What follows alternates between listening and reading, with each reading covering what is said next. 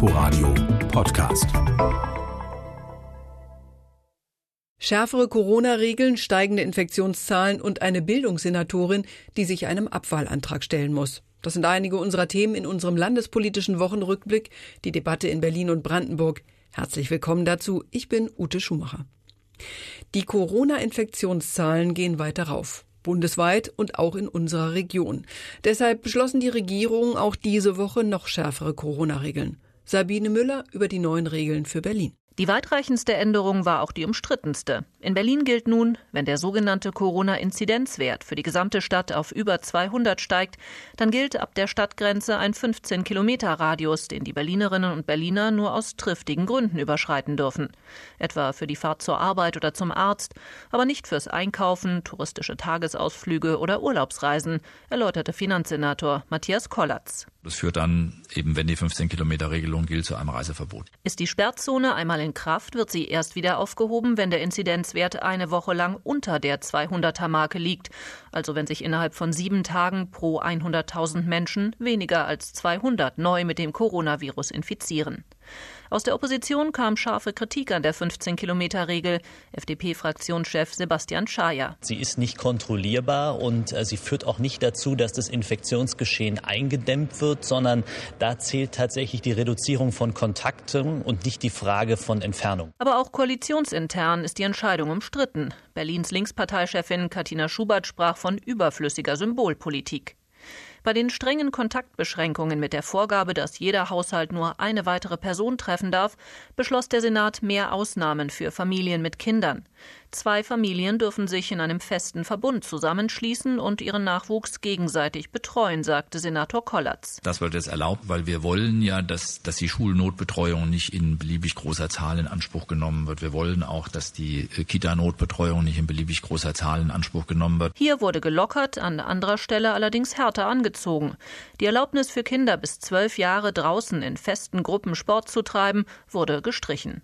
Extrahilfe soll es für Schulkinder geben, für die das pandemiebedingte Homeschooling besonders schwierig ist, weil sie in beengten Verhältnissen leben oder keine Hilfe von Erwachsenen bekommen. Für sie wird in den Winterferien Winterschule angeboten, damit sie die Chance haben, Unterrichtsstoff nachzuholen. Und in Brandenburg, da hat es auch 15 Kilometer Beschlüsse und einiges mehr gegeben. Darüber will ich reden mit meinem Kollegen Oliver Schosch. Hallo. Hallo. Unterscheiden sich die Beschlüsse in Brandenburg wesentlich von den Berliner Beschlüssen? Also die Beschlüsse, die sind schon weitgehend identisch. Ein großer Unterschied ist, dass die Einschränkung der Bewegungsfreiheit auf einen 15 Kilometer Radius in Brandenburg ja schon seit einigen Tagen gilt. Vor allem im Norden und Süden Brandenburgs war ja die dafür ausschlagende sieben Tage Inzidenz von 200 Infizierten pro 100.000 Einwohner weit überschritten. In der Mitte Brandenburgs haben wir eine wechselhafte Lage. Die schlimmsten Landkreise im Moment sind in Brandenburg, Ostprignitz, Ruppin und Elbe-Elster. Da darf man sich dann für Bewegung Bewegung im Freien, für Sport und für touristische Tagesausflüge nicht weiter als 15 Kilometer vom Wohnort entfernen. Die Corona-Impfungen laufen in Deutschland weiter langsam an. Noch ist vergleichsweise wenig Impfstoff da. In Brandenburg gab es aber auch noch Probleme mit dieser Terminvergabe. Wie wird versucht, das Problem zu lösen? Also in Brandenburg ist es ja so, dass es Termine für Pflegebedürftige in den Pflegeheimen gibt und für medizinisches Personal in den Krankenhäusern und alle anderen. Im Moment sind es die über 80-Jährigen, die müssen sich über die Hotline 116 117 anmelden. Das Problem war ja, dass es eine bundesweite Hotline ist, die dann die Brandenburger zum Brandenburger Callcenter durchstellt und da gab es dann technische Probleme. Die Hotline ist am Anfang immer wieder zusammengebrochen, man ist nicht durchgekommen. Das versucht man jetzt technisch zu verbessern und äh, die Zahl der Hotline-Mitarbeiter soll aufgestockt werden. Aber wie schnell in Brandenburg geimpft wird, hängt natürlich auch von der Menge des Impfstoffes ab. Die Impfstoffe von BioNTech und Pfizer und Moderna kommen in Brandenburg im Moment in Hunderttausender und in Zehntausender Mengen an und nicht im Millionenbereich. Deswegen gibt es die Prognose, dass in Brandenburg bis Mitte Februar rund 80.000 Personen geimpft sein könnten. Für eine Herdenimmunität in Brandenburg braucht man aber 1,5 Millionen Leute laut laut dem Gesundheitsministerium. In Brandenburg gibt es höhere Inzidenzwerte als in Berlin, deutlich über 200. Trotzdem waren in Brandenburg die Abschlussklassen zu Jahresbeginn wieder in die Schulen zurückgekehrt. Gegen so eine Rückkehr waren die Schulen in Berlin Sturm gelaufen.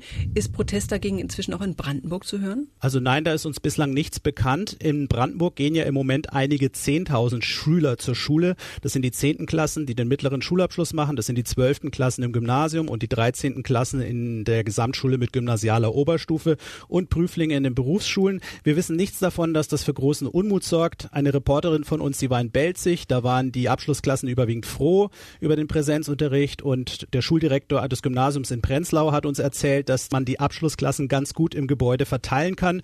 Also uns ist nichts bekannt, dass das jetzt für großen Unmut in Brandenburg sorgt. Gibt es denn Überlegungen, die Schulen in Sachen Präsenzunterricht auch in Brandenburg wieder ganz dicht zu machen? Also die Brandenburger Bildungsministerin Britta Ernst von der SPD, die hat gesagt, dass dieser Präsenzunterricht für die Abschlussklassen grundsätzlich wichtig ist, dass man aber natürlich die Infektionszahlen im Auge behält, wobei die Infektionszahlen natürlich weiterhin hoch sind, aber die Bildungsministerin, die behält es auf jeden Fall im Auge und wenn es dann extrem hoch noch werden sollte, dann wird natürlich darüber nachgedacht, den Präsenzunterricht auch an den Schulen in Brandenburg wieder auszusetzen. Informationen von Oliver Schosch waren das. Vielen Dank. Das, was in Brandenburg vergleichsweise ohne Gegenwehr seit Jahresbeginn an Präsenzunterricht für Abschlussklassen wieder läuft, hatte in Berlin vergangene Woche so viel Widerstand erzeugt, dass die Bildungssenatorin schließlich nachgab und den Präsenzunterricht wieder strich.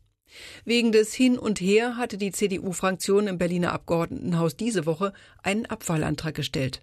Jan Menzel berichtet. Der regierende Bürgermeister müsse Konsequenzen aus dem Chaos um die Schulöffnungen ziehen, verlangt der CDU-Abgeordnete Dirk Stettner. Wir fordern einen bildungspolitischen Neuanfang und fordern Sie auf, dass Sie die Bildungssenatorin entlassen. Auch die FDP will den Rauswurf allerdings mit einer anderen Begründung. 25 Jahre SPD-Bildungspolitik, zehn davon unter Sandra Scheres seien genug. Kritik nur unter anderen Vorzeichen kommt von der AfD. Scheres ursprünglicher Plan, schrittweise den Präsenzunterricht wieder aufzunehmen, sei richtig gewesen, sagt der AfD-Abgeordnete Thorsten Weiß. Das Problem ist, dass sie eingeknickt ist. Sie ist eingeknickt vor der Gewerkschaft GEW, vor einzelnen Schulleitungen, vor einer lauten Minderheit von Eltern, vor den Jusos und vor Frau Giffey. Was fehlt in dieser Aufzählung ist der Gegenwind aus den Reihen des Koalitionspartners Die Linke. Die bildungspolitische Sprecherin der Linken, Regina Kittler, war schon in der vergangenen Woche auf die Barrikaden gegangen gegen die Schulsenatoren und gegen Schulöffnungen.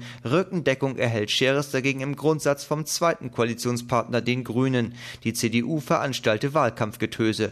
Ähnlich verteidigt auch der SPD-Abgeordnete Dennis Buchner seine Senatoren. Sie mögen es Zickzackkurs nennen, wenn Politik eine Entscheidung auch verändert. Ich sage Ihnen voraus, wir werden noch das eine oder andere Mal Zickzack in dieser Pandemie erleben weil sich das Virus leider nicht an unsere Anordnungen hält. Am Ende stimmen die Koalitionsfraktionen SPD, Linke und Grüne geschlossen gegen den CDU-Antrag und damit gegen die Auswechslung der Bildungssenatoren. Brandenburgs Bildungsministerin Britta Ernst hatte keinen Abwahlantrag zu überstehen. Sie übernahm turnusgemäß den Vorsitz der Kultusministerkonferenz.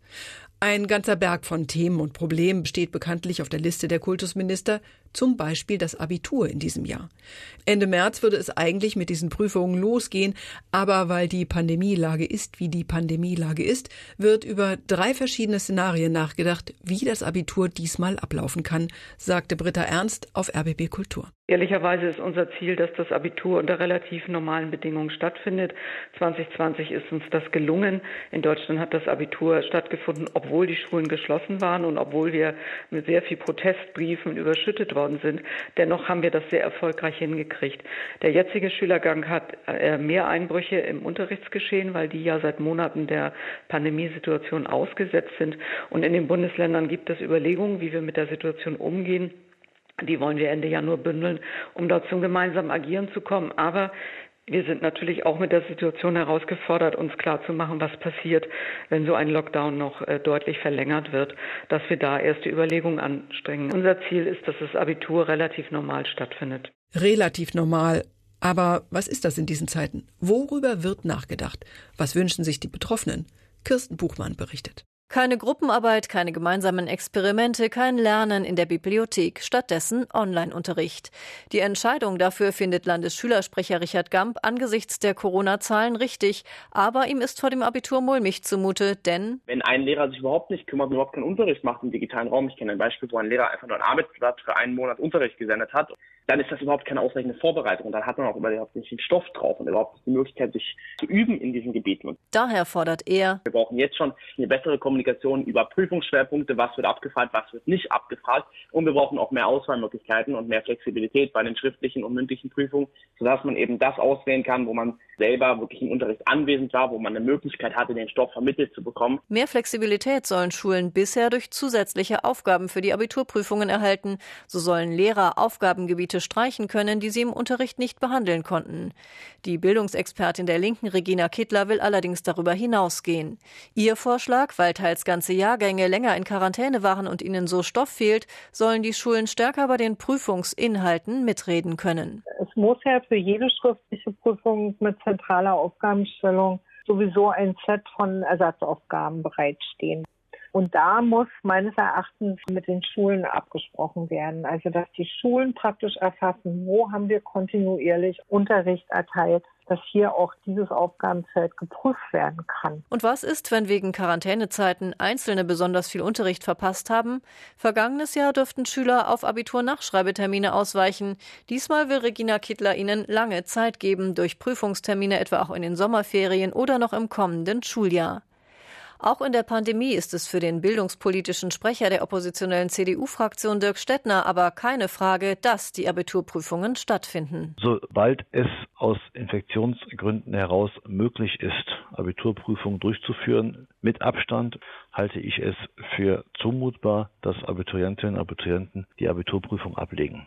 Ich glaube, dass es einem Schüler zuzumuten ist, sich auch im Homeschooling unter diesen zugegebenermaßen widrigen Umständen aber dennoch darauf vorzubereiten. Wie die Abiturbedingungen aussehen werden, da ist noch einiges offen, je nachdem, wann die Schulen wieder öffnen könnten, auch ob sich alle Prüfungsteile durchführen lassen. Absichern und abstimmen muss sich Berlin innerhalb der Kultusministerkonferenz, damit das Abitur bundesweit anerkannt wird. Vielleicht passiert das bereits in der nächsten Woche. Zu einem ganz anderen Thema. Eine Geburtstagsparty in Cottbus bringt den Brandenburger AfD-Landtagsabgeordneten Daniel Freiherr von Lützow zunehmend in Bedrängnis. In dieser Woche war die Party und vor allem das Verhalten von Lützows Thema im Brandenburger Innenausschuss. Was war geschehen? Eine Cottbuser AfD-Politikerin hatte Ende Dezember Geburtstag gefeiert und das so lautstark, dass die Polizei kam, um festzustellen, wie viele Menschen da feiern und ob das im Einklang mit den Corona-Regeln ist. Soweit so klar. Dann gehen die Darstellungen auseinander. Die Polizei berichtet, dass die Beamten angegriffen worden wären, als sie versuchten, die Personalien aufzunehmen. Außerdem sei der AfD-Landtagsabgeordnete von Lützow auch bei der Party gewesen. Die Staatsanwaltschaft ermittelt inzwischen gegen ihn. Von Lützow selbst hat sich inzwischen einen Anwalt genommen. Im Brandenburger Landtag beschäftigte sich der Innenausschuss mit der Frage, ob von Lützow noch Teil des Innenausschusses sein kann.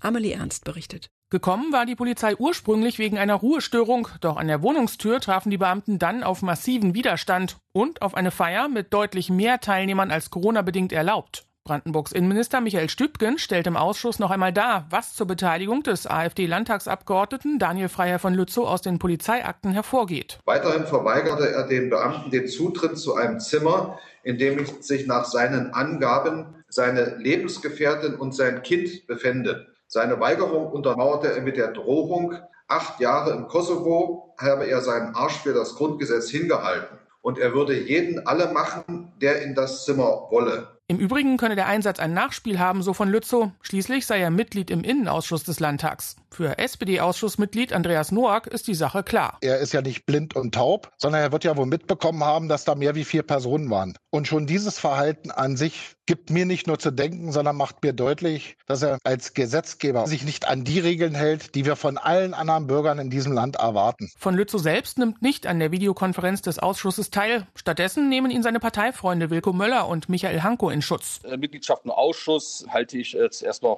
überhaupt nicht fragwürdig und äh, das sollte man erstmal sehen, wie die Zeit dort, äh, was die neue Verkenntnisse bringt. Wir sollten das laufende Verfahren abwarten und es gab ja in der Vergangenheit auch schon mehrere Strafverfahren gegen Landtagsabgeordnete in diesem Brandenburger Landtag. Inka Gossmann-Reetz und Andrea Jolige, die Innenexpertinnen von SPD und Linken, wollen die Beschwichtigung der AfD so nicht stehen lassen. Diese Relativierung, die Sie sich an den Tag gelegt haben, die schlägt jetzt im Fass wirklich den Boden aus. Also Sie sind diejenigen, die uns hier permanent mit moralischen ähm, Vorwürfen kommen, die angebliche Rechtsstaatlichkeit hochheben und so weiter. Und dann setzen Sie sich hier hin und sagen, ja, statt einfach mal zu sagen, dass so ein Verhalten von einem Landtagsabgeordneten, von einem Mitglied eines Innenausschusses einfach untragbar ist. In seiner nächsten Sitzung will sich der Innenausschuss erneut mit dem Fall von Lützow befassen. Vielleicht dann schon mit neuen Erkenntnissen der Cottbusser Staatsanwälte. Und das waren sie, die wichtigsten landespolitischen Themen aus der Region in dieser Woche. Ich bin Ute Schumacher, danke fürs Zuhören. Inforadio Podcast.